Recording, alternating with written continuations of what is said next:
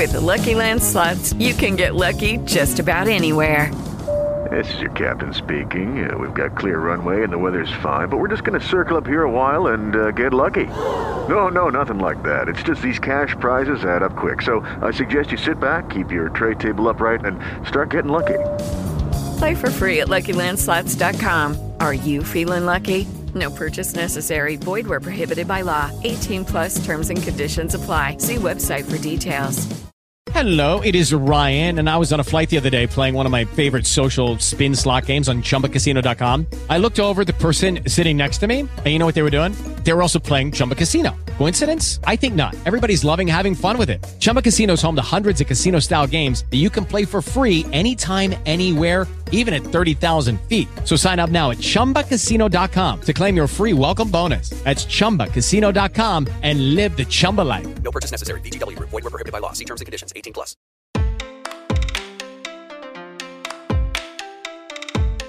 A educação nem sempre foi universal na história da humanidade. Muitos grupos sociais tiveram dificuldades para ter acesso à educação, entre eles as pessoas com deficiência. Como resultado da discriminação, essas pessoas foram e são excluídas do ensino pelo sistema educacional não possuir estrutura e organização para atender às suas necessidades. Aqui no Brasil, por exemplo, segundo o Anuário Brasileiro de Educação Básica de 2019, somente 44,2% das escolas urbanas são acessíveis para pessoas com mobilidade reduzida. Na zona rural, esse percentual é ainda menor, chegando a apenas 17,9%. Uma das formas para buscar a plena integração das pessoas com deficiência no sistema educacional é a educação inclusiva. Por isso, neste episódio, vamos tentar entender o que significa a educação inclusiva e como podemos colocá-la em prática com a ajuda do Rodrigo Mendes, fundador do Instituto Rodrigo Mendes e expert em educação inclusiva. Este é um episódio do projeto Equidade, uma parceria entre o Instituto Matos Filho e o Politize, onde explicamos de forma simples e descomplicada tudo o que você precisa saber sobre os direitos humanos. Vamos nessa?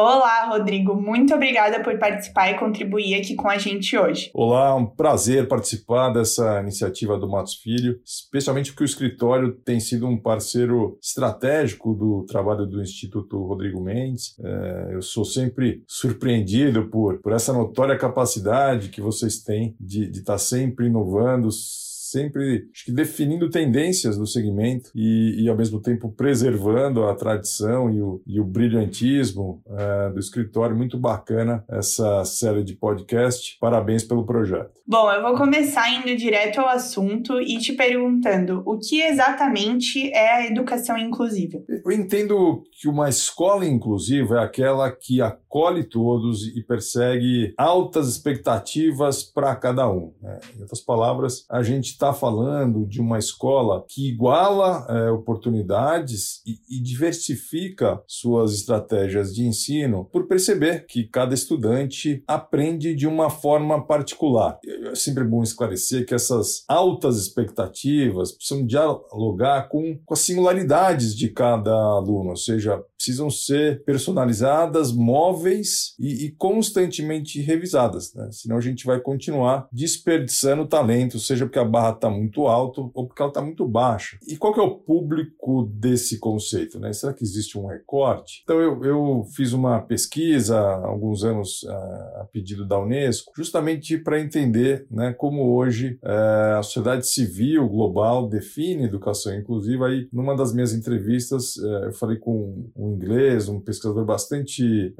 importante na área, chamado Mel Eiskon, e ele diz que a educação inclusiva não é sobre crianças com deficiência, mas sobre uma reforma educacional é, que parte da ideia de que cada criança importa. Eu acho que essa é uma noção fundamental para a gente desconstruir a ilusão do apêndice. Então a gente não está aqui falando do segmento X ou do segmento Y, mas é, das diferenças humanas que estão presentes em cada um dos grupos, em cada uma das turmas nas escolas e que precisam ser atendidas hoje, né, não no futuro. E por que, que esse assunto é, em geral, associado à questão da deficiência? Isso faz algum sentido? Então, isso ainda faz sentido pelo fato dessa parcela da população ter enfrentado severos graus de discriminação e injustiça ao longo da história e ainda hoje né, é, é, um público sistematicamente excluído por estar associado a um estigma de anormalidade que é incompatível com, com os padrões muito homogeneizadores adotados por grande parte das, das instituições de ensino. Então, isso, isso justifica, por enquanto, a gente adotar medidas específicas para acelerar a redução da desigualdade enfrentada por essas pessoas. Certo, Rodrigo. E quando e como foi o surgimento desse conceito de educação inclusiva? Então, esse conceito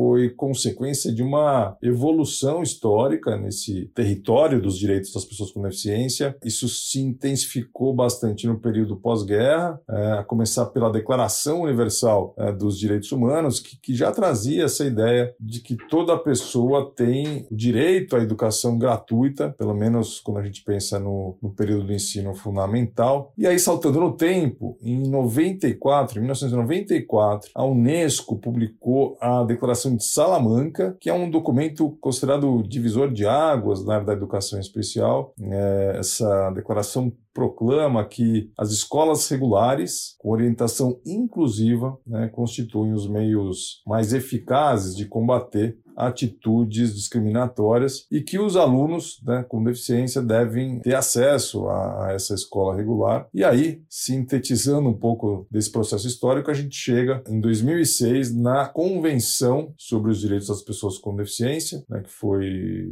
é, lançada pela ONU e que é hoje considerado o principal referencial mundial sobre o tema. Né, no âmbito da educação, o artigo 24 da Convenção define que todos os Estados partes devem assegurar é, um sistema educacional inclusivo em todos os níveis de ensino. Então, a partir desse momento, começa, de fato, uma revolução global no tipo de atendimento oferecido é, a estudantes com alguma deficiência. E como que essa educação inclusiva é garantida no mundo? Existem leis e convenções internacionais sobre isso? Então, nos últimos 15 anos, eu tenho viajado para várias partes do mundo, sempre em busca das melhores práticas de educação educação inclusiva. E o que eu tenho observado é que a, essa convenção da ONU se tornou de fato a base para que cada país crie suas leis e políticas. É, então existe um alinhamento a partir desses grandes princípios. Vale comentar que em 2012 eu fui representar o Brasil em, uma, em um evento da Agência Europeia para a Educação Inclusiva. Esse é um organismo que congrega 30 países e, te, e tem o papel é, de definir diretrizes para todo o continente europeu sobre como viabilizar um modelo educacional inclusivo. E ao longo da conferência eu entrevistei várias autoridades justamente com o objetivo de, de aprender com um grupo tão significativo de especialistas. É, e me lembro que, segundo o diretor da agência, as múltiplas experiências é, registradas na Europa ao longo dos, dos últimos anos indicam que as mudanças, que as intervenções introduzidas nas escolas é, com a finalidade de beneficiar estudantes com deficiência funcionam também para os para os outros alunos. Né? Vários outros estudos que eu tenho acompanhado reforçam essa mesma constatação. E aí vale, vale também citar que o Brasil tem é, conseguido, em muitas escolas, implementar experiências consistentes dessa concepção. Uma, uma outra experiência que marcou muito foi uma participação que eu tive numa conferência da ONU há três anos, em, em que o tema era pessoas com deficiência intelectual que conseguiram concluir o ensino ensino superior e hoje usufruem de uma vida independente. Eram histórias de todas as partes do mundo, muito diferentes umas das outras. É, e o que, que existia de comum entre elas? Todas essas pessoas tinham estudado em escolas comuns, escolas inclusivas, né, e diziam que esse foi um fator decisivo para sua emancipação. Então, de fato, isso né, passou a ser uma tendência que está sendo seguida pelas várias regiões do planeta. E no Brasil, a educação inclusiva inclusiva é um direito das pessoas com deficiência aqui no país? Então, o Brasil não só assinou, como também incorporou a Convenção da ONU à nossa é, Constituição Federal. Na prática, isso quer dizer que toda a legislação do nosso país, seja federal, estadual ou municipal, é, deve estar em consonância com os princípios da Convenção. Então, caso surja um projeto de lei que defenda a criação de, de escolas especiais, por exemplo, esse projeto, em tese, é inconstitucional, porque ele está em conflito com o que a convenção estabelece. Então, atualmente, a, a nossa legislação mais importante, né, a nossa lei mais importante é a Lei Brasileira de Inclusão, né, também chamada de Estatuto da Pessoa com Deficiência, que foi aprovada pelo Congresso em 2015. É uma lei totalmente inspirada na Convenção da ONU e traz é, uma série de inovações na área da educação, né, por exemplo, introduz a multa e a reclusão de gestores que neguem ou dificultem o, o, acesso de estudantes com deficiência a uma vaga, ou seja, o diretor da escola pode ser preso, e também é, a proibição da cobrança de valor adicional nas mensalidades ou anuidades para esse público, que também acontecia com frequência. E é bom lembrar que, que esse universo legislativo é bastante dinâmico né, e marcado por, por certas incongruências. No ano passado, por exemplo, o governo federal lançou um decreto decreto que retoma um, um modelo da, da, educação segregada para pessoas com deficiência. Isso resultou numa ampla mobilização da sociedade civil, foi formada a Coalizão Brasileira pela Educação Inclusiva e, felizmente, o, o STF considerou, por hora, esse decreto inconstitucional. E aí, contrastando com esse decreto, em, em agosto agora desse ano, o Senado aprovou um projeto de lei que prevê a prioridade para crianças e adolescentes com deficiência no momento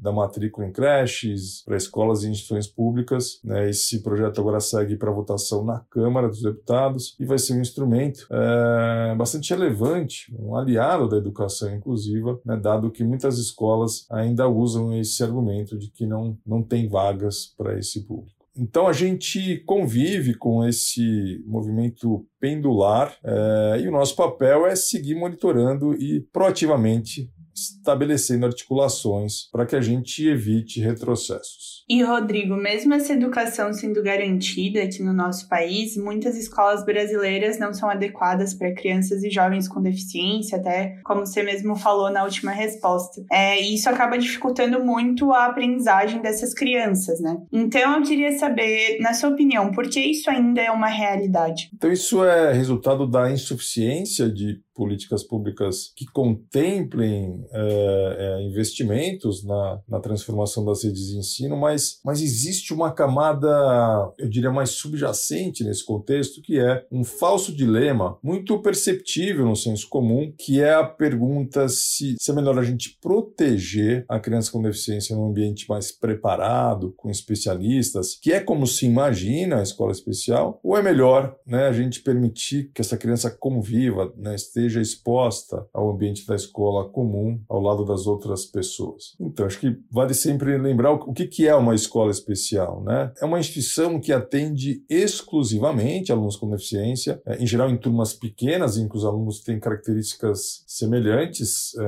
a última que eu conheci tinha salas com cinco, seis crianças, todas com síndrome de Down, e raramente essas escolas seguem é, o currículo oficial do município ou do estado, né? E de alguma forma elas partem da crença de que a criança ela precisa ser isolada é, porque ela, ela tem uma incapacidade né, ela não, não vai conseguir conquistar autonomia. Nessa escola que eu mencionei, por exemplo, as professoras diziam para os pais que eles deveriam se conformar porque os seus filhos eram sindrômicos, né, ao invés de ficarem forçando eles a, a se desenvolver, tentar né, alcançar, assim como seus irmãos, um grau de independência, enfim. E é como se o ponto de chegada já fosse definido antes mesmo da largada na, na caminhada da vida. E esse modelo foi testado por décadas e fracassou. Né? O resultado pode ser observado nas várias gerações é, de crianças com deficiência intelectual que não foram suficientemente desafiadas, o que pressupõe pressupõe convívio, interação e estímulo contínuo. Por outro lado, a gente tem a escola inclusiva,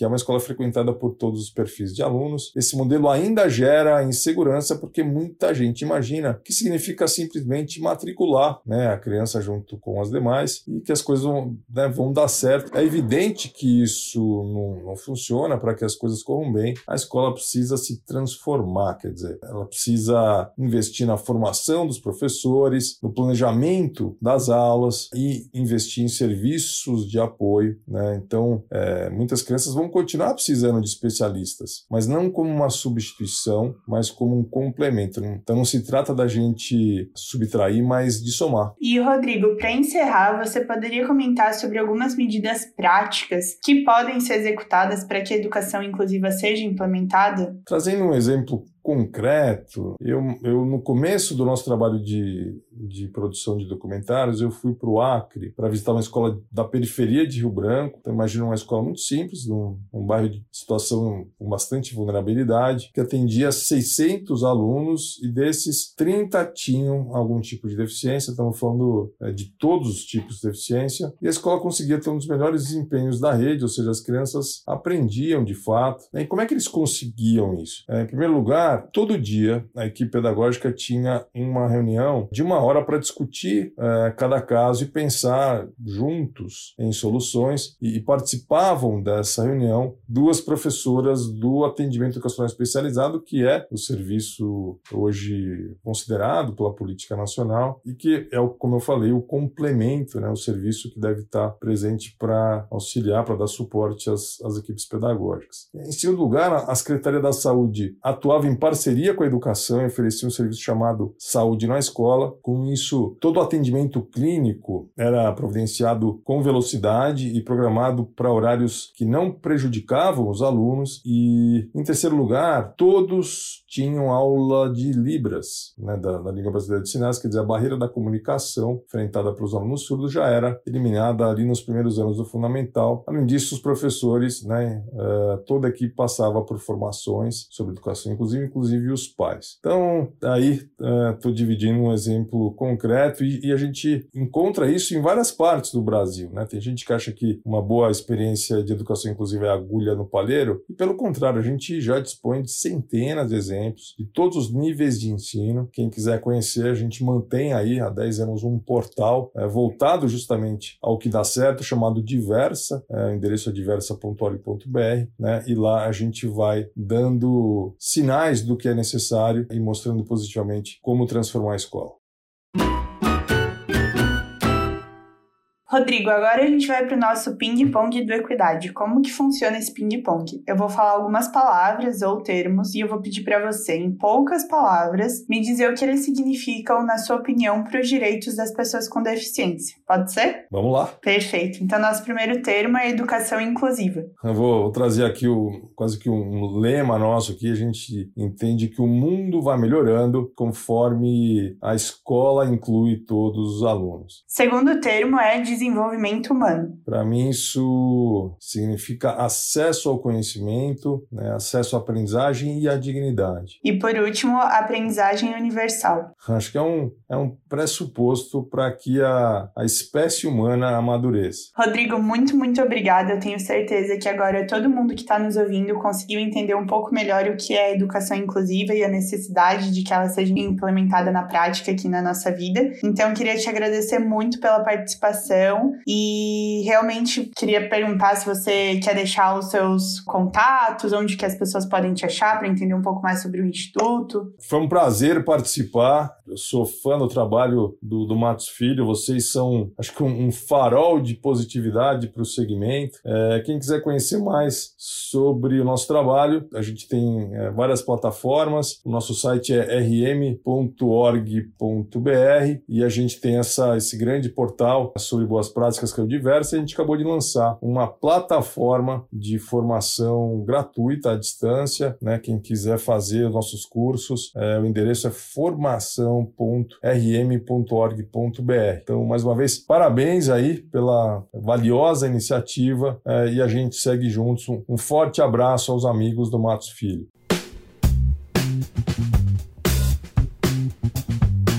Conforme conversado, a educação inclusiva possibilita que todos tenham acesso ao ensino e ao conhecimento, promovendo o desenvolvimento individual e social das pessoas com deficiência com base nos princípios da equidade e da acessibilidade. Isso significa que a educação inclusiva possui um papel fundamental na formação da cidadania dessas pessoas, contribuindo também no combate à discriminação e exclusão social. Contudo, a execução da educação inclusiva na prática se apresenta como um desafio a ser superado pela sociedade, em que ações e políticas políticas públicas devem ser fortalecidas para que esse direito seja assegurado. Aliás, as dificuldades não se encontram apenas na área da educação. São vários os obstáculos enfrentados pelas pessoas com deficiência. E é sobre isso que vamos conversar no próximo episódio do Equidade semana que vem, no qual vamos falar sobre o capacitismo e os desafios das pessoas com deficiência. Por hoje, ficamos por aqui. Agradecemos muito o Rodrigo pela participação e esperamos que você tenha gostado desse episódio. Ele é um dos vários conteúdos que produzimos no projeto Equidade, uma parceria entre o Instituto Matos Filho e o Politize. Além desse podcast, você também pode conferir os nossos conteúdos em formato de texto e de vídeo. Acesse a página do projeto no portal do Politize e confira tudo o que você precisa saber sobre os direitos humanos. Até a próxima!